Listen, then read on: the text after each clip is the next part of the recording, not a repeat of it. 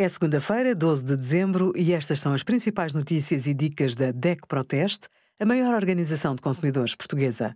Hoje, em DEC.proteste.pt, sugerimos Cabaz de bens alimentares aumenta mais de 6 euros em apenas uma semana, como fazer a manutenção de radiadores e os resultados do nosso teste a 86 máquinas de café.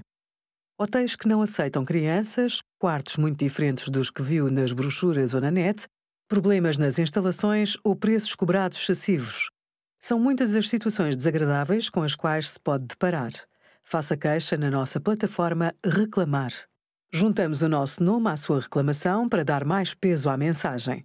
Se quiser, deixe o caso visível na lista de reclamações públicas para aumentar a pressão sobre o hotel. Além disso, existem entidades próprias para fazer as suas denúncias em caso de problemas, como o Turismo de Portugal, a ASAI e o Portal do Consumidor.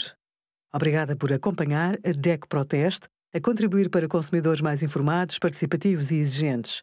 Visite o nosso site em deco.proteste.pt.